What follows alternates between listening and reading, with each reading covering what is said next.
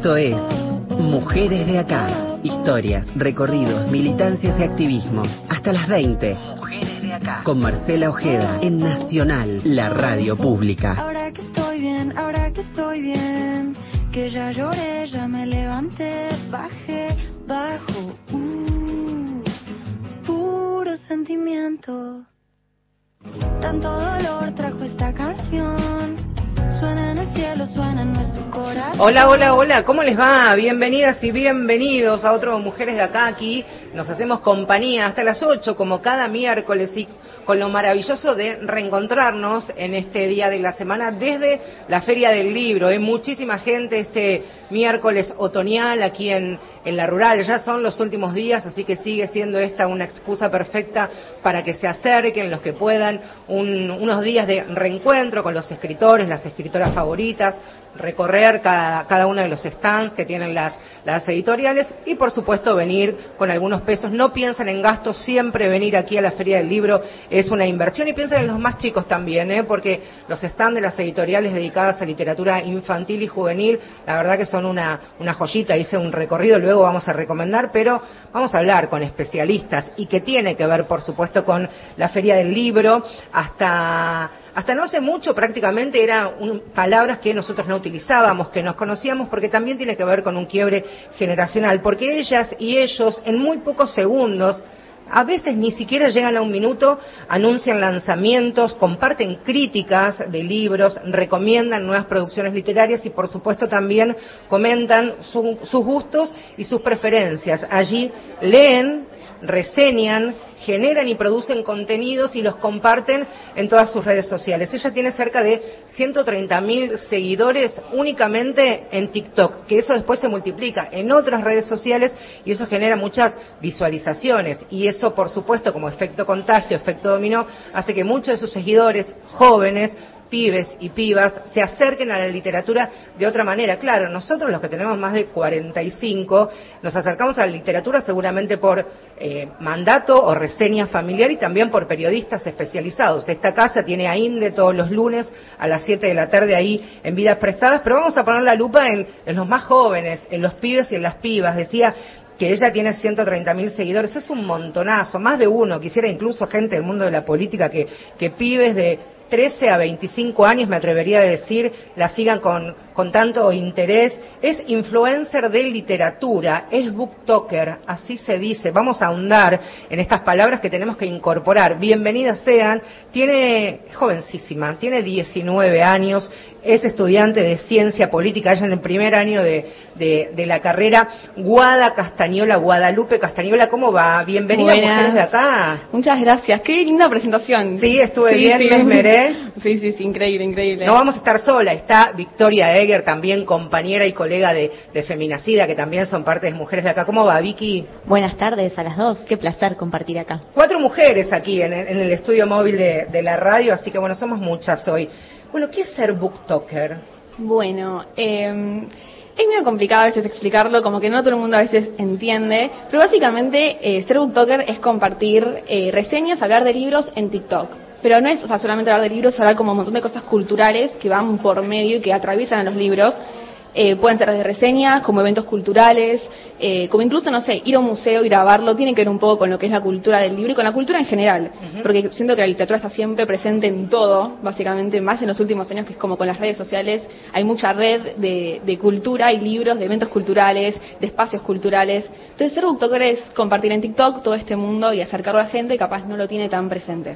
La Feria del Libro es para vos, pienso, lo que debe ser un, un congreso de medicina para un médico. ¿Cómo te sentís No, cada vez es- que venís? a la- desde piba, supongo, desde mucho más piba, de chiquita. Sí, sí, es el evento del año, o sea, Claro. lo esperamos todo el año, tanto yo como mis amigos, y sí, es básicamente eso, es como el congreso, es el momento como para, para explotar todo lo que uno tiene, eh, tanto que la billetera de comprar claro. todos los libros, como todos los eventos posibles de ir y participar, nada, es increíble, es realmente lo que espero todo el año y me encanta, me fascina, aparte es encontrarte con mucha gente que comparte lo mismo, porque a veces es muy solitario el mundo de la lectura, no tanto en los últimos años, pero más de chica me pasaba que era yo sola leyendo, con, no tenía muchas amigas tan lectoras como Bueno, yo. ahí me quiero, me quiero detener porque decís, eh, cuando era más chica, tiene 19 años, y pienso cuando decís, cuando era más chica, era adolescente, preadolescente, niña. ¿Te pesó esto de ser ávida lectora de, de chiquita, de piba en la primaria, pienso, por ejemplo? Sí, más que nada en la primaria yo tengo como recuerdos de, de estar sola leyendo, o sea, no, tenía amigas, no es que no tenía amigas, pero estar leyendo yo en los recreos o incluso me mandaban libros para el colegio y terminarlos antes que todo el mundo, era porque me gustaba mucho, incluso no tener con quién compartir tantas lecturas que tenía yo por mi lado en mi casa, que mis papás me daban libros, me compraban libros, íbamos a la feria del libro, y me pasaba de no conseguir tantas amigas como para compartirlo, había algunas pocas, pero pasaba eso, como que no es que lo padecí, pero bueno, es como me faltaba como otra parte, alguien con quien compartir, pues está bueno compartir con familia y con amigos, pero si no leen y no sienten lo mismo, es muy complicado. ¿Encontraste en la literatura, digo, no, no un refugio en la niñez, porque parece que hubiera allí una ausencia de, de otro lado, pero sí un lugar donde ampliar horizontes de la mano de tus viejos, porque también Sí. estás contando que ha sido súper sí. importante. Mi familia es muy lectora, mi papá es muy lector, mi mamá también, y de ¿Cómo se llaman los viejos? Javier y Clarisa. Javier y No están Clarisa, escuchando, un- seguramente. mandamos un abrazo. Eh, pero sí, desde muy chica que, que me, me acercaban libros, era como. Yo pedía libros, ellos me daban libros, era como un juguete más, y desde muy chica como que lo desarrollé y hasta el día de hoy que lo tengo muy presente y es como mi trabajo ya leer y reseñar. ¿Preferís papel o pantalla para leer?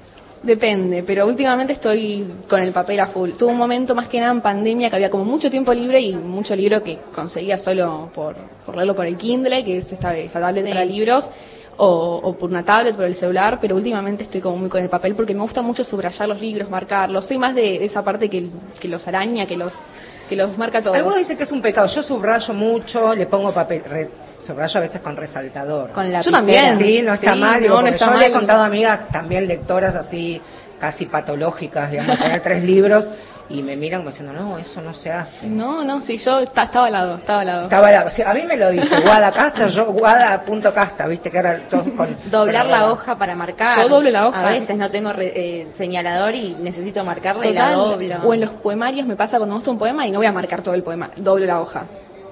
A mí lo, lo que me parece interesante, Guada, también de, de tu trabajo, porque digo, ya un gusto y una fascinación por la lectura luego se transformó en, en un trabajo que lo haces de, de manera profesional. Decía en, en la presentación que lee, reseña, produce, genera contenido, los comparte en sus redes sociales, que también eso demanda mucho tiempo para subirlo a cada una con las características de cada una de, de las redes sociales. Esa, esa profundidad que, que le das a, a cada una de, de las reseñas demanda tiempo, dedicación, Sí. e incluso inversión, y pienso en tiempo y en economía. No, totalmente. Es, o sea, destinar un tiempo de cada día o por semana, no sé, tres horas por semana a sentarme a grabar, a primero armar las reseñas porque es como todo un proceso, no es que yo me siento con el libro y ya está, tengo que pensarlo antes, tengo que escribir una reseña, más que nada un guion como para poder tener un punteo de cosas y, y nada, y poder sentarme a grabarlo y después editarlo, que hay ya un tiempo bastante largo editarlo porque no es solo juntar los clips, sino hay que sentarse y después subirlo, ver en qué hora se sube. Es todo un tiempo y un trabajo que demanda un montón y más, no sé, si no es como algo tan remunerado a veces, no es que me pagan por leer los libros, es como, bueno, hay que tener mucho amor y mucha pasión. ¿Cómo planificás? Eh, ¿En función a lo que te pide la comunidad a veces? ¿Elegís vos? ¿Cómo es ese- esa planificación de contenidos a sacar en tus redes? Y es un poco y un poco. Al principio era lo que me gustaba a mí, lo que yo leía lo, lo mostraba y ya. También es un poco también los que las editoriales me quieren mandar, porque es como también un ida y vuelta, que al principio era lo que yo leía nada más y lo que me compraba, después, bueno, lo que me mandan las editoriales, lo que quieren también que, se difunda más, o, o incluso también lo que la gente me pide, me dicen, che, guau, quiero que leas un poemario, tal poemario lo leíste, capaz lo tengo y no lo leí, bueno, lo voy a leer porque hay gente que le interesa, al parecer. Entonces es como un ida y vuelta y lo voy armando en función en eso. Es muy importante también eh, el público, a tu comunidad, ¿no? A quién les, a quiénes les hablas, cómo. Primero pienso, ¿cómo pensás? Nosotros pensamos en un oyente, nos imaginamos un, un oyente o una oyente. ¿Cómo te imaginás vos tu público? ¿Cuál es eh, el ida y vuelta que tenés con, con tu comunidad y qué edades tienen? Que eso también es fundamental. Sí, no, yo pienso como si fuera otra yo, otra Guadalupe que quiere que quiere consumir un contenido de, de lectura. Lo pienso como algo que me interesaría a mí ver. Siento que es como lo más real, eh, porque también yo consumo un montón de personas que hacen videos, que hacen reseñas de libros. Entonces, bueno, ¿qué me gustaría a mí ver en TikTok o en Instagram o en cualquier red social? Y en base a eso, trato de hacer las reseñas lo más honestas posibles, también que sean muy dinámicas, que no sea algo aburrido, que siempre como, aparte, hoy en día las redes sociales es a ver quién te mantiene más eh, con un video, porque es un minuto que tenemos y hay que mantener al público, porque el público puede seguir eh, pasando los videos, scrolleando los videos y, listo, ya te vi un segundo y se fue. Entonces, bueno, cómo llamar la atención, cómo hacer que la persona también quiera leer un libro, porque no todo el mundo le gusta leer. Hay como un estigma que sigue existiendo, lamentablemente, de que la lectura aburre, y parte de la sociedad que piensa eso. Entonces, bueno, ¿cómo puedo hacer una reseña que invita a gente que no lee a que lea o a personas que leen que les interese este libro que a mí me gustó, incluso que no me gustó? Y con respecto a las edades de, de tus seguidores, potenciales lectores. Sí, yo me puedo fijar por mis redes sociales, o sea, están como las estadísticas, y son más que nada personas de entre 12 a 22, 23 años, por lo general. Es como el público que más se concentra en esa edad. Hay más grandes y más chicos, pero más que nada en ese rango etario. ¿Y ahí de ese 12 a 22 hay un quiebre o es directo, digamos? Yo tipo de 12 a 16 y después a partir de los 20 y los 19. No, yo creo que, o sea, hoy en día la literatura es como que no está tan dividida en lo juvenil, o sea, hay literatura juvenil, pero es... Tal vez más infantil, ¿no? Que ahí hay... Claro, entonces como yo recomiendo de todo un poco y es como que soy muy versátil cuando leo, leo literatura más adulta, entre comillas, porque no me gusta decir la adulta, eh, leo cosas más juveniles, entonces como puedo leer, si yo tengo diseño puedo leer de todo un poco, porque el otro no lo puede hacer. Sí, claro. Me quedé pensando en esta frase, en este público que vos decís de 12 a 22, es un público joven, demasiado joven. eh, y yo, como soy docente, tengo alumnos, alumnas, eh, está ese mito o esa, ese estigma, ¿no? Que el pibe no lee o el pibe no quiere leer. Y cada vez que yo voy al aula y dejo un libro en el escritorio, siempre está el interés de una piba o una piba que me dice, profe, ¿qué estás leyendo? Profe, tráeme libros, porque por ahí a veces algunos no pueden acceder. Y siguen prefiriendo la versión en papel antes que la digital, por eso antes te preguntaba esto.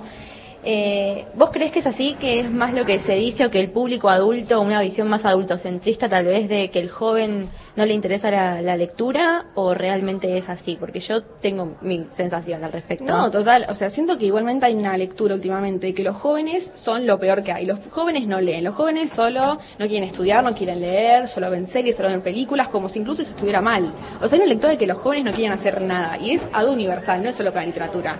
Y bueno, desde el lado de los libros, de, de, lo que yo puedo hablar, de lo que yo más estoy en contacto. Eso no es azaroso. No, total. No, no es azaroso, digo. También hay, hay una cuestión generacional y política que se intenta instalar de un desinterés, un desamor, un desapego, eh, desclasados, digo. De, No, hay sí. momentos que son parte de, de un blanco y ahora también se ve. Sí, como mucho si los más. pibes y las pibas estuviéramos desconectados de la realidad, Sí, como si claro. no tuviéramos intereses, como si nada nos, nos pudiera gustar. Incluso si nos gusta algo, es bueno, o esto le gusta a los chicos. No, a ver, yo leo lo que quiero y lo que me hace feliz, y, y yo lo comparto porque a mí me gusta compartirlo, y siento que hay un montón de jóvenes que leen. Por algo también los libros más vendidos en cualquier ranking de editoriales son juveniles, por lo general, o sea, no es coincidencia, no es que los chicos no leen. Están leyendo un montón, que a ustedes no les gusta lo que leamos, o... Y o lo que genera esa lo que lectura. genera la lectura, porque la lectura también genera espacios de debate, poder cuestionarnos un montón de cosas de la realidad nuestra que vivimos en el día a día. Entonces, Sí, siento que más por ese lado de la No, y también cuestionar a aquellos que instalan ese discurso que en definitiva los más pibes quieren. Total, total, y pasa un montón. Hay mucho acoso últimamente en las redes sociales de adultos hacia jóvenes eh, sobre esto, o sea, que los lectores chicos no va, o sea, como que no valemos. o sea, Subestimando. Totalmente, y es ya como cansador, o sea, uno responde una vez, dos veces, ya está, o sea, realmente es como, no, no- o sea, no entiendo que no entienden los adultos de que los jóvenes leemos un montón y nos gusta leer, y está perfecto, porque estaría mal que un joven lea y lea lo que le gusta leer. No tengo que leer a Borges desde que tengo 15 años, puedo leer una novela juvenil y puedo ser muy feliz. Hay tiempo para todo. Total. Pienso en, en tus seguidores, en la comunidad que has creado, que estás creando, por 130 mil son un montonazo y seguramente eh, suben día a día solo en TikTok. eh, seguramente le pedirán a los viejos o ahorrarán para comprarse su primer, su segundo libro o alguna saga o, o fascículo de alguna colección y dirán, bueno, lo escuché, es una recomendación de Guada. ¿Quién te recomendaba a vos que leas determinado libro? ¿Quién fue tu Guada en su momento? Siento que mi familia fue muy, o sea, me condicionó un montón. Mis papás leen un montón y como también son docentes, leían mucho juvenil. Entonces también era ese acercamiento de lo que ellos capaz daban en clases o lo que tenían en casa y me lo daban a mí. O sea, siento que mis primeros libros fueron porque mis papás estaban en contacto con lo juvenil y me lo alcanzaban a mí. Después, nada, amigos, capaz algún que otro amigo que empezaba a leer, eh, muchas tengo primas que leen un montón y que me pasaban, no sé, Harry Potter, me, me recomendaban, yo tenía, no sé, 10 años, otros libros juveniles. Eh, pero siento que mi familia, mis papás, mi papá y mi mamá fueron como claves, es como lo troncal de, mi- de lo que yo leo. Tus guadas son, Sí, los viejos sí. son las guadas. Total. ¿Y cuál es la, le- la lectura que recordás de, de- de haber conectado de chica, no? Porque yo tengo el recuerdo que cuando yo tenía 11 años, el primer libro que tuve contacto físico fue el diario de Ana Frank, por ejemplo, que mis compañeros y compañeras de la escuela lo leían todos. Era un clásico, tal vez, pero fue mi primer contacto y re- en realidad fue la ventana para compartir con compañeros, compañeras. ¿Vos tenés un título o algunos así que te hayan... Sí, sí, creo que tengo dos, o sea, que son muy distintos. Primero, Rafaela de Mariana Furiase es un libro que ahora está reeditado, lo reeditó Penguin. Es, es hermoso, es increíble. Yo lo leí no porque me lo pidan para el colegio, sino porque una compañía lo había leído y en muchos colegios se estaba pidiendo, porque es un libro que, que se, que se daba mucho en, en primaria, en sexto de primaria. Nada, yo con una compañera lo conocí porque lo tenía, lo estaba leyendo y dije, lo quiero, me lo compré y fue como un antes y un después. Es el- como el primer libro más juvenil, entre comillas, que leí porque venía muy de lo infantil, de lo del colegio. Y realmente una historia sobre un adolescente, sobre cambios en el cuerpo, sobre que si te gusta un chico. Eran cosas como no estaba tan acostumbrada a leer. Entonces fue como, me lo recuerdo. Y también eh, mucha historieta. Chanti, yo mis papás me llenaban de cosas de Chanti, de Fau y Café con Leche, que son los libros más infantiles, y de mayor y menor, yo los tengo todos hasta el día de hoy. Sí, sí, tiene, tiene 19 años. Para los que están escuchando, claro, tiene 19 años. Pero es un- una señora más grande en el cuerpo de una jovencita, no, tiene 19. Y me acuerdo que de chiquita mis papás me los compraban todos, he ido a firmas de Chanti, y de nada, son historietas, o sea, no es que son li- novelitas, pero me acuerdo de patente de estar tipo leyéndolas una y otra vez, o sea, en loop, no poder parar de leerlas. Sos fanática, perdón, Sí, sí. sos fanática así de, de Mariana Enrique, así como... Sí. es algo que me caracteriza mucho. La descubrí el año pasado, si no me equivoco, el año pasado, con los peligros de fumar en la cama, una antología que me fascinó. Y yo. Fue lo primero que leíste de ella, Sí. antología. Y yo odiaba el terror. E incluso me cuesta un poco leer terror, novelas de terror. Pero con ella no sé por qué tuvo otra conexión. Para mí lo nacional, lo más morboso. ¿Cómo llegó Mariana a vos? ¿Recordás? Sí, eh, Meli, que es una, una bookstagrammer, que también Sí, es una editora, eh, la empezaba a recomendar un, o sea, algún que otro posteo, una historia, y me llamó la atención. Ajá. Pero como era de terror, no me animaba a dar ese paso, porque yo, muy miedosa, yo no soy de ir al terror para nada, cero, no me gusta. Pero estaba de vacaciones en San Pedro con mi familia, había una, una librería chiquita, chiquita, y no había mucho que elegir. Dije, bueno, estaba este libro que me gustaba la portada, me gustan mucho las ediciones de anagrama, y dije, voy a probar qué onda. En dos días me lo comí. Liquidaste. Y fue tipo estar con la cabeza como que no podía creer y dárselo a mi papá, por favor, léelo ya, necesitamos hablar de este libro. Y mi papá lo leyó a los dos días también y nada, debatimos todos los cuentos y ahí empecé con todos los libros de ella. Los tengo todos, si no me equivoco, menos la crónica que tiene que un conjunto de crónicas, si no me equivoco. Ese es el libro que me falta de ella, tengo todos y, y la estoy leyendo. No quiero terminar de leerla, porque no quiero que se me termine el material de Mariana Enríquez por leer. Pero bueno, me encanta, me fascina. Tenés- ¿Tuviste la- ¿Sí has venido a, la a las firmas de libros del año pasado? Sí, sí, sí, sí, sí, sí, la vine a ver, eh, incluso cuando estaba acá en Radio Nacional con su programa, eh, me quedé esperándola y nada, puedo hablar con ella dos palabras y me sigue en Instagram, así que Ah, ya tengo un contacto de ella. bueno, es claro, me sigue en Instagram, sacamos una foto y la mandamos a revelar en, en la década del 80 y del 90, claro, Vicky. Me, me quedé pensando en esto que decías de tu papá, que le decís, che, léete esto que lo comentamos, ¿no? Pienso a veces que será cuando alguien recomienda una peli, una serie, pasa lo mismo. ¿Llegan muy profundo los debates o se pica a veces? Digo, a veces Sí. co- no coinciden, ¿no? Sí, Porque- nos encanta pelear, ¿no? Sí, yo con mi papá peleé un montón. Eh, pero sí, o sea, incluso de libros que capaz él leyó y quiere que yo los lea, yo, papá, no voy a leer esto, no quiero leer esto, no me interesa leer esto, y papá, sí, tenés que leerlo, bueno, no, no quiero. Entonces hay, mucho debate y, y nos recomendamos muchas cosas, series, películas, pero libros también, obviamente, y nada, estamos como muy muy parecidos en, en nuestros gustos literarios, musicales, entonces siempre es como mucho debate y nos encanta charlar de libros. Guada, contábamos antes, bueno, en, la pandemia, en, allí en el comienzo del 2021, ya finalizando parte de esa pandemia, el aislamiento y demás, había comenzado a hacer un podcast. Le digo, bueno, tenés que, que volver a ponerle. Es una gran idea que hagas un podcast con tu viejo. ¿Sabes qué lo pensamos? Lo pensamos porque No, no, no, lo tenés que hacer, digo. Me, me parece una charla, una charla de tu viejo, con tu viejo y tu vieja también, pero me parece que ahí hay algo con, con el viejo súper intenso, interesante, digo, Sí. generacionalmente, está buenísimo. Bueno, a nosotros idea. nos gusta mucho el programa que tenían Hernán Casiari con la hija, Ujú. que es Zoom de libros. Yo lo descubrí, se lo pasé a él, eh, y lo veíamos juntos, que nada, es Hernán Casiari con la hija que vive en España, hacen Zooms, hacían Zooms, no sé, semanalmente o mensualmente, y compartían sus lecturas. Ella contaba que leía y él le recomendaba libros en base a eso. Nada, re lindo. Bueno, pero a mí me gusta este, este, este picantearse un poquito con el viejo, porque te, lean el mismo. Después te- lo podemos producir, le pregunto a Florencia Belinque, ¿qué te parece? ¿Sí? Esto es Mujeres de Acá, nos está acompañando en esta primera parte del programa Guadalupe Castañola, booktoker, 19 años, estudiante de ciencia política. Ahora vamos a hablar un poco también acerca de por qué la elección de esa carrera universitaria y no otra que tenga que ver precisamente con todo lo que, lo que estamos hablando. Está también Victoria Eger, compañera de Feminacida. No se vayan, porque seguimos aquí, por supuesto, desde el lugar en el mundo de nuestra invitada, desde la Feria del Libro. Ya venimos. Come on, girls. Come on, girls. Come on, girls. Come on, girls. Escucha esta canción que no es un reggaetón ni está hecha para mover el culo. Si capte tu atención, pues esa es mi intención. Lo que vengo a decir es duro. Ya hace mucho tiempo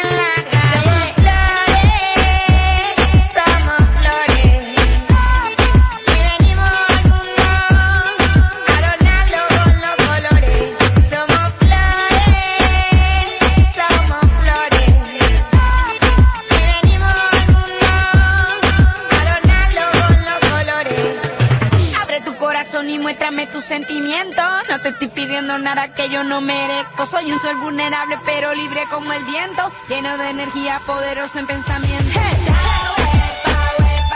Y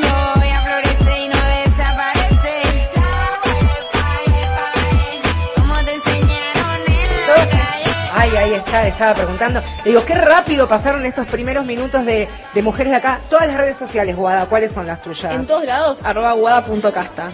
Facilísimo. Facilísimo en todos lados. Guada.casta ahí van a poder entonces leer, compartir. Es muy interesante porque Guada inter- eh, tiene intercambio muy interesante e intenso con sus seguidores, con Sí, tu comunidad, así que ahí te pueden, te recomiendan también incluso, te llegan Sí, recomendaciones. obvio, de- por mensajes de por privado de Instagram, en comentarios. Siempre estoy como en una ida y vuelta con la gente que me sigue, porque al fin y al cabo son gente como yo que también le interesan los libros, entonces está bueno como generar un intercambio y O sea, vuelta. futura licenciada en ciencia política. Sí, no sabemos, pero mirá. sí. No, porque uno, digo, te escuchas y dice, bueno, estudia profesora de literatura, letras, filosofía. No, a mí me interesa mucho comunicación, pero, o sea, porque o sea, siento como que en esta etapa de mi vida se fue todo como para otro lado, Sí. ¿no? No era, no era la idea principal, no era lo que estaba planeado.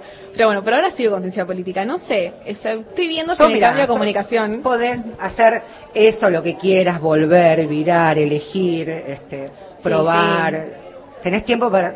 19, sos chica, vas a decir, bueno, no, todo rápido, junto, no, vas a ver que, que puedes hacer dos carreras juntas, después mezclarlas, seguir con tus recomendaciones. Te quiero agradecer un montón, No, Guada, que hayas venido. Ha sido un gusto que sigan eh, cosechando seguidores y mucha más lectura. No, gracias por invitarme, me encanta la radio, me encanta todo esto, así que estoy muy agradecida. La primera vez en una radio. La primera espero que no sea la última. No, señora, acá está. Eh, Guada.casta fue nuestra primera invitada, de, con ese usuario la pueden seguir en redes sociales. Ahora nos informamos y luego seguimos aquí desde la Feria Muchas del Libro. gracias.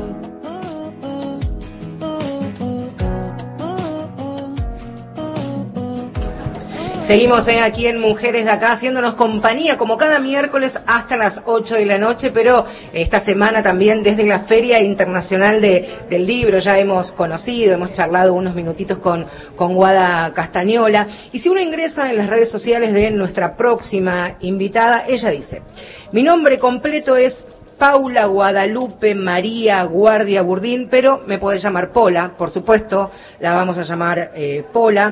Eh, trabaja como consultora en comunicación y estrategia de marcas, redactora eh, creativa y comunicadora en redes sociales, es columnista de moda y tendencias en Infobae, estudió en la Universidad de San Andrés, allí se recibió licenciada en Administración de Empresas, pasó por Milán, ahí hizo un magíster en especialización en moda y diseño de indumentaria en la Universidad Bocconi allí en, Milán. Y lo que tiene, ustedes dirán, bueno, ¿qué tiene tanto que ver este programa con la moda? Que Pola tiene una mirada sumamente interesante, intensa, profunda, de mucho conocimiento académico, porque también de alguna manera va todos los días y desde que por lo menos yo la conozco como consumidora, también como lectora, eh, va derribando algunos estereotipos que uno como consumidor de moda, en definitiva, todos, aunque se quieran, quieran resistirse, lo somos y ella lo hace a la perfección. Hola Pola, buenas tardes, bienvenida. ¿Estuve bien como te presenté? Me encantó. Sí, estuve bien. Yo no me hubiera presentado así de bien, así que me, No, está- lo robo. Está muy bien. ¿Cómo estás?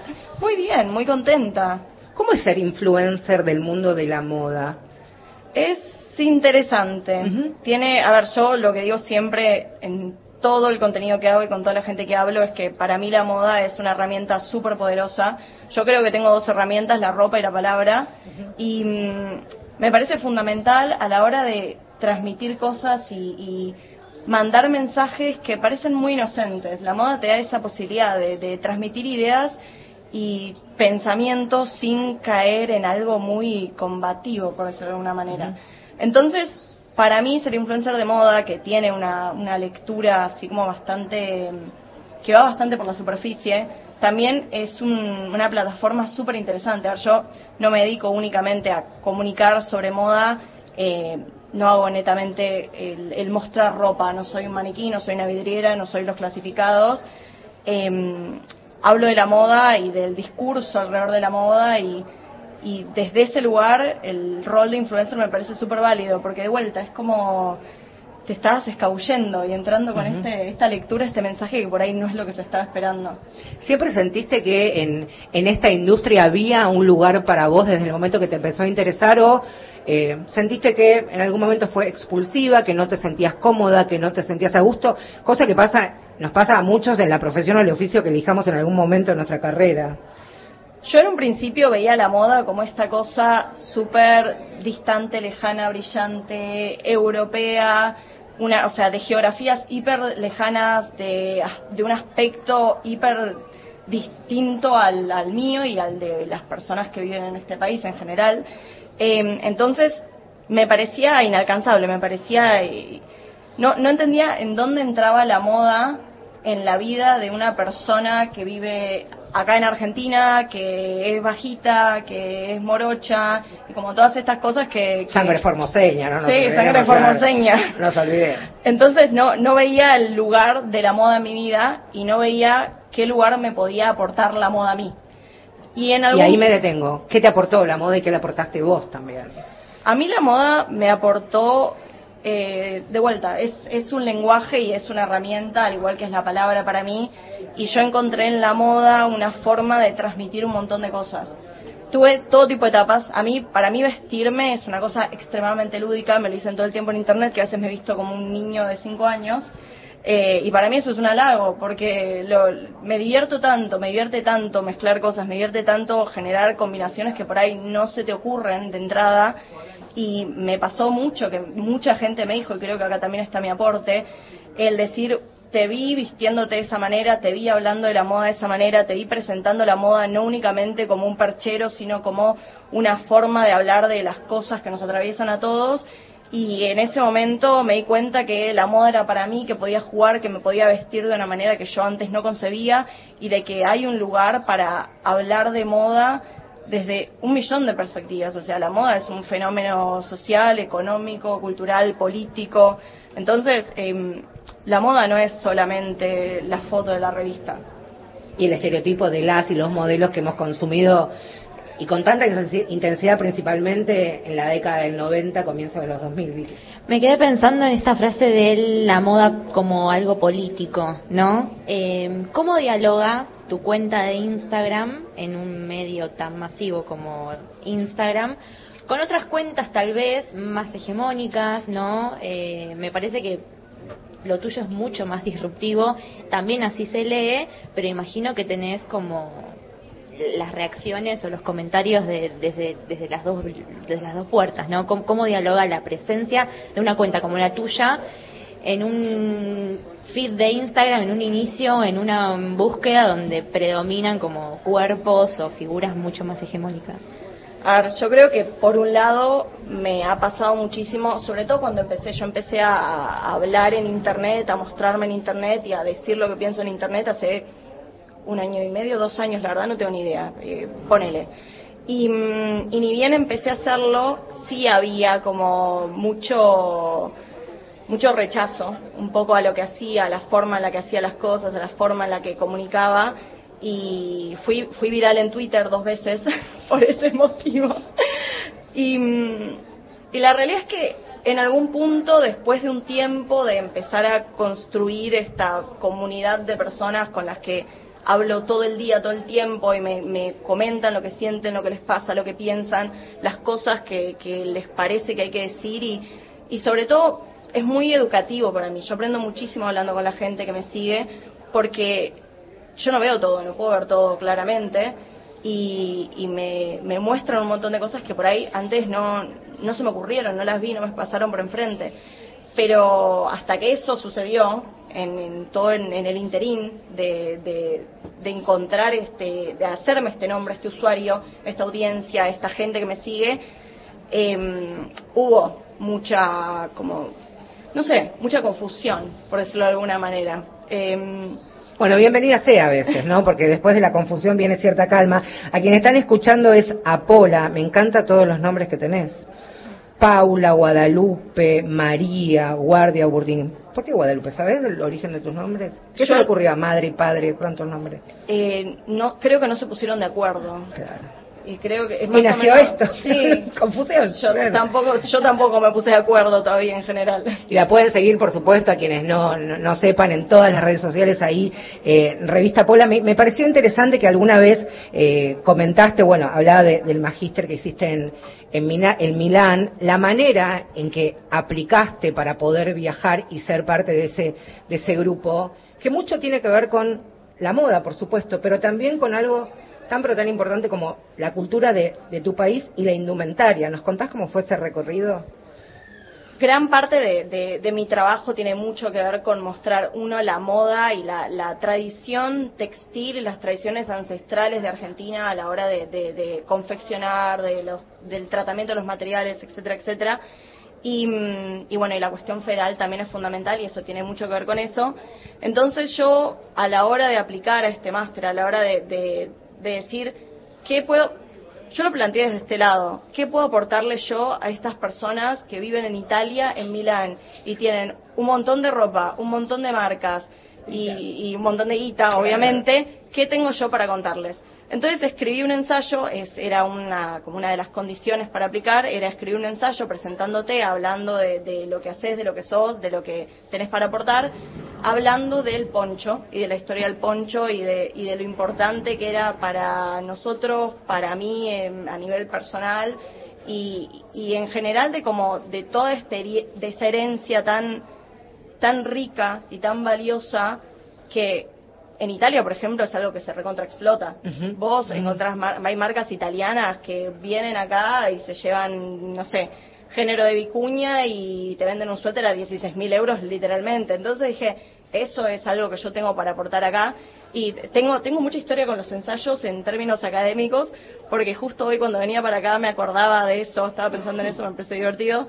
Y también pensaba en cuando estaba en la universidad en, acá en, Argentina, en Buenos Aires, eh, que escribí un ensayo eh, para un premio al mérito. Era un premio al mérito que te, que te decían para que tenías que tener alguna aptitud que sea o deportiva o académica o algo así y yo dije, yo voy a hablar de que a mí me gusta leer y me gusta escribir, así que entramos en temática acá. Y escribí un ensayo que al parecer quedó bastante lindo porque me llamaron por teléfono diciéndome, es muy conmovedor lo que escribiste y te queremos dar ese premio. Entonces, nada, escriban ensayos. ¿De qué era el ensayo? Era un ensayo hablando de eso, de escribir y de leer y diciendo, bueno, yo no, no soy una gran deportista, ni, ni todas esas cosas que pusieron, pero escribo mucho, creo que relativamente bien y leo mucho y creo que eso también es un mérito y, y me funcionó. Así que fomentando la lectura. ¿Cómo, cómo te vuelvo a hacer la pregunta que le hice a Guada en el bloque anterior, ¿cómo planificas tus contenidos? Me interesa mucho, en base a tus intereses, en base a cómo vas interactuando con tu comunidad, eh, también te, mandan para hacer colaboraciones algunas empresas vinculadas a la moda. ¿Cómo, cómo lo planificas? No planifico mucho mi contenido. Soy lo más lo más natural que puedo, lo más natural posible. No me sale forzarlo tampoco. Creo que una de las bases de, de mi plataforma es que soy bastante honesta, a veces de más, y entonces hago un poco de ruido pero pero no planifico tanto o sea sí tengo hago trabajo con marcas con empresas hago contenido como patrocinado pero no no quiero caer en que me digan qué hacer cómo hacerlo ni ni en un calendario muy estricto porque al, al final del día es algo que me refleja a mí, que refleja lo que soy, lo que pienso, lo que creo, la persona que, que, que muestro hacia afuera y no, no me parece confiable yo como consumidora de Internet ver a alguien que hace todo de manera automática. O sea, lo veo, como dijo Wada recién, yo lo veo del otro lado y digo, yo no me creería nada si me viera haciendo algo tan formateado, algo tan esquemático, como prefiero ir por, por un camino un poco más libre, más humano, como decir, uy, se me ocurrió esto y, y lo quise subir. Y también por el otro lado es como me divierte mucho el, storytelling y, y, me gusta como hacer una, una historia de lo que estoy contando, de lo que estoy mostrando. Hoy fui a tal lugar, vi tal cosa, me pasó tal cosa, hablé con tal persona y es como que se vuelve en una especie de, de bueno, vení, vamos de la mano y acompañame en este día que me pasó todo esto y no sé, ahora empecé con, con empecé a hacer un newsletter porque tenía muchas cosas para decir y no sabía ya me suscribí, me suscribí. Bueno, espero espero una reseña. Me suscribí, me suscribí. y mm, y me pasa que, que el newsletter también tiene esa esa forma de, de, comunicar, de decir, bueno, me pasó esto, hoy leí esto, pensé en tal cosa y eso me llevó a tal lugar oscuro del cosmos en el que sucede este pensamiento, ¡pum! y desencadena un montón de cosas. O sea, me copa la asociación libre. Hace ya un tiempo que venimos hablando como, de alguna manera, siempre igual coincido y creo fervientemente que los primeros pasos tienen que ser con esto de estar obligadas las empresas o las compañías a ser políticamente correcto con el tiempo histórico que se está viviendo. Es decir, no pensar solamente en modelos hegemónicos, estereotipados, 90, 60, 90, poner tal vez eh, modelos eh, talla grande, personas con discapacidad, bueno, que a veces incluso se nota que está forzado, pero a veces me parece que dar ese primer pujo con forceps sirve para todo lo que viene después. Aquí hemos charlado cuando Bazar puso en su portada a señorita Bimbo, que lo celebramos, yo dije, yo la quiero en la portada, pero la quiero de cuerpo entero, no solamente de cara quiero una modelo gorda pero de cuerpo entero, ¿no? Porque sabemos que son todas lindas de cara, ¿entendés? Entonces, lo que quiero preguntarte es, ¿este cambio es real, es forzado, es sincero? ¿Qué lectura crítica me interesa también escucharte a vos en esto? A ver, yo soy una persona muy optimista, por lo que celebro de, la misma manera, aún con, todo tipo de críticas, celebro que hay más lugar a hay más diversidad en general, a distintos cuerpos, distintas capacidades, distintas todo, la diversidad entendida ampliamente. No es la norma no es lo que pasa en todos lados, sí parece muy forzado y se nota, ¿no? A veces se nota. sí. Espero, yo creo que en todas las cosas se nota Sí. cuando algo es real o cuando viene del alma o cuando no. Y, mm, pero también pienso que es tan importante la representación, no para esas personas en específico, sino para las personas, sobre todo yo lo pienso en mi yo niña o mi yo adolescente, el no haber crecido con esa con esas imágenes, con esas con ese estereotipo de belleza en jaque es dañino. Y lo pienso en el sentido de, bueno, por ahí es forzado, por ahí no es total, por ahí no es lo que queremos, queremos más, uno siempre quiere más y eso es lo importante también, seguir buscando más, seguir buscando más diversidad, más representación y, y que no sea llenar la figurita, pero, pero sí me parece que mientras vaya pasando es fundamental y también las redes sociales tienen mucho lugar en eso. Por un lado, para mostrar el desconte- descontento, porque vas a tener a la primera cambio que veas que una marca o una empresa o lo que sea no está mostrando diversidad, vas a tener gente en Twitter, en Instagram, en TikTok, en donde se te ocurra diciendo pongan gente de distinto, con un aspecto distinto, O no puede ser lo, viejo. lo muestran tan exacerbado que son los propios consumidores en definitiva que dicen, che, dale, nos estamos dando cuenta. Recuerdo eh, para el Día del Niño, de bueno, de las niñeces, ahora se dice, ¿ves? Hace como cuatro o cinco años, una, un hipermercado, por supuesto, tenía colores, juguetes para nenas.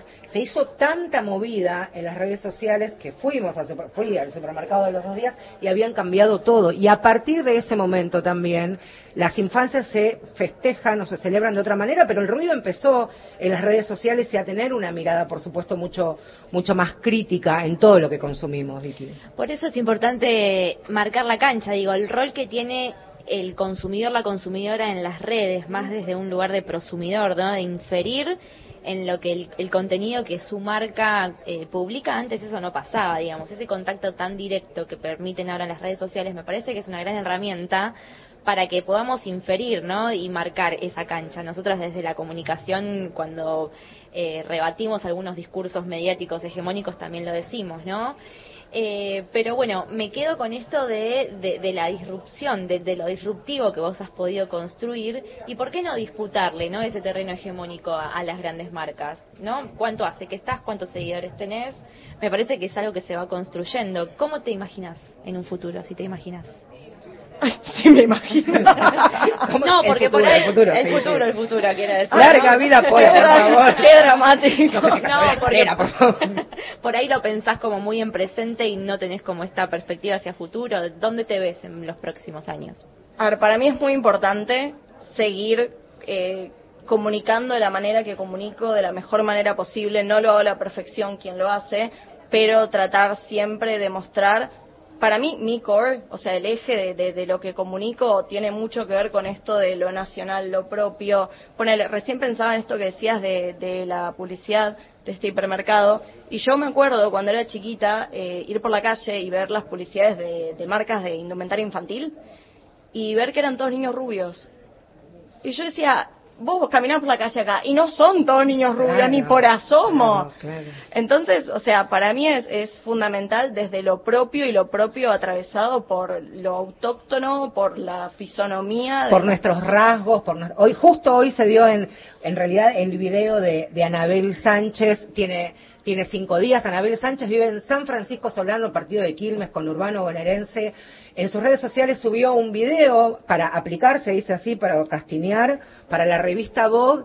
A ver, está filmado en el patio de su casa, no hay nada más con Urbano que el patio de su casa y es una modelo profesional, porque bueno, soy muy atrevida a hablar de esto delante tuyo, pero ha hecho producciones de fotos, se ve en todas sus redes sociales, y es una piba que ves todos los días, morocha, eh, los rasgos que podemos tener cualquiera que está pasando delante nuestro, lo más argentina, identidad marrón 100%, de verdad. 100%. Así que, ¿cómo la ves? Para mí, eh, ya está haciendo un ruido genial en todos lados. La ¿eh? amo, le comenté que la amo, se lo puse en, en el video que subió y lo subí a Twitter también y lo voy a escribir para mi newsletter y me encanta, me encanta sobre todo porque una evolución tan linda de la gente diciendo en, en a grandes rasgos el 90% de las personas te decía, bueno, estadísticas inventadas, pero no importa, todos decían qué bueno, esta es la gente que queremos ver. Total. Esta es una persona que nos representa 100%, esta es eh, la, la, la belleza local con nuestro nombre, a nuestra manera.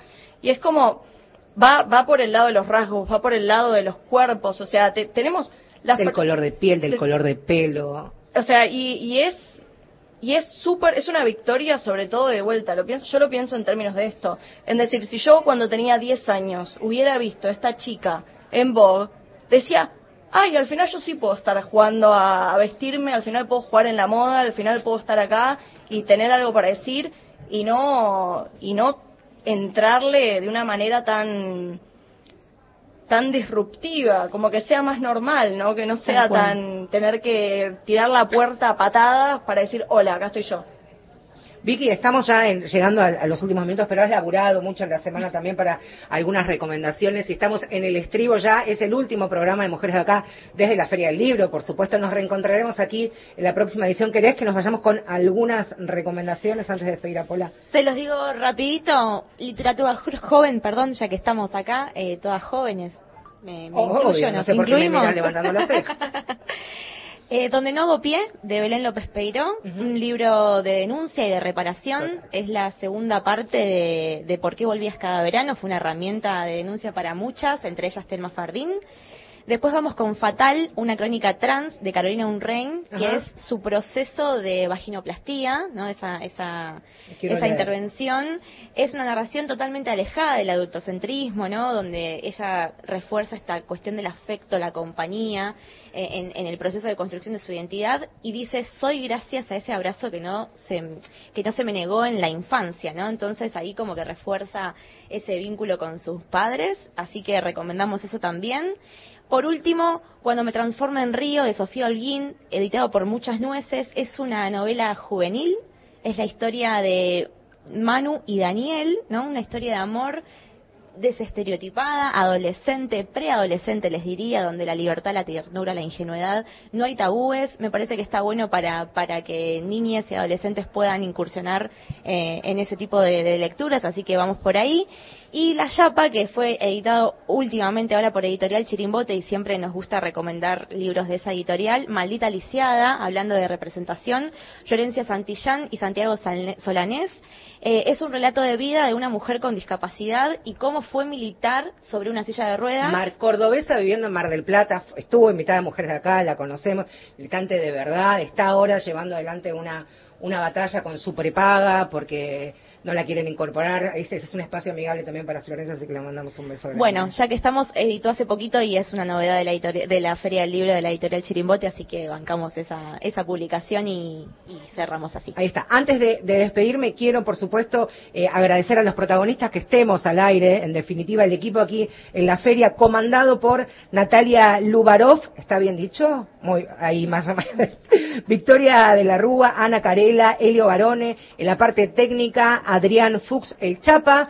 En Maipú 555, ¿está el Chelo Marín, me dijiste? Ahí está. Eh, Alejandro Salles, a cargo de ponernos al aire. Productora ejecutiva, periodística y alma mater de este programa, Florencia Belinqui. Nos hemos visto dos miércoles seguidos, Florencia. El tercero era que hay que ir a tomar vino. ¿Cuánto, ¿Cuánto tenemos? ¿Podés hablar? Acá podés hablar. Cuando quieras, no te- acá podés. Mira, se pone toda colorada. Típica de, de- de productora que no les gusta hablar. ¿Cuánto, ¿Cuánto tenemos para despedirnos? ¿Cuánto? Eh, tenemos un minuto y medio. Un minuto y medio, ahí acá. Antes de, de despedirnos, quiero contar un- una infidencia. Yo consumo a Pola hace, desde que empezó, consumo a Pola, que sonó, consumo a Pola, bueno, ¿sabes? Entre que si Yo tengo que futuro estoy- y eso, no. Yo la consumo a Pablo, hice un gesto así como medio raro, les quería contar esto. Eh, y en realidad, eh, consumo lo que produce, me genera como, me haces pensar mucho, piba. Gracias. Eso es- sí, eso es como, tiene razón, y sí, cuando los pibes más jóvenes, los pibes, las pibas, nos hacen pensar, y uno está abierto también a eso, ¿no? Porque también hay que, hay gente que no le interesa, que no le gusta, como pasa con Guada también. Estar en constante contradicción es un aprendizaje enorme que a veces los adultos nos da paja, no tenemos ganas, no nos interesa. Y que haya pibes como ustedes, incluso a, veces hablando un idioma que nosotros no, no entendemos, está buenísimo. Así que gracias por hacerme pensar y entrar en constante contradicción. Bueno, gracias. Perdona, meto un bocadito. A mí me pasa lo mismo. Yo tengo una audiencia también de, de personas más jóvenes que yo y me dicen cosas y yo me quedo caída del bocho. Sí, claro. Así que creo que va para todos lados. Va para eso. todos lados. Eh, le quiero mandar un saludo a, a tu mamá, a la que lo conozco hace muchos años, pero no estás acá por tu madre, quiero decírtelo, y quiero decírtelo a ella, que acá está por mérito propio, porque la empecé a consumir antes de saber que era hija de, de María Burdín, que nos hemos encontrado durante tanto tiempo laburando, colega periodista. Así que nos estamos yendo ya, Flor, entonces. Gracias, Paula, por venir. Gracias por invitarme. Un beso a mi madre también. Que se- te voy a robar. ¿Cuánto calzás? Eh, 37. Zapatillas rosas se las voy a chorear ya mismo. Nos encontramos el miércoles que viene. Tengan buena semana. Y si no se van a cuidar, por lo menos inviten. Hasta la próxima. Esto es todo para mí. Ya no me quedo con las ganas. Miremos pelis en la cama. Me das un beso a la mañana.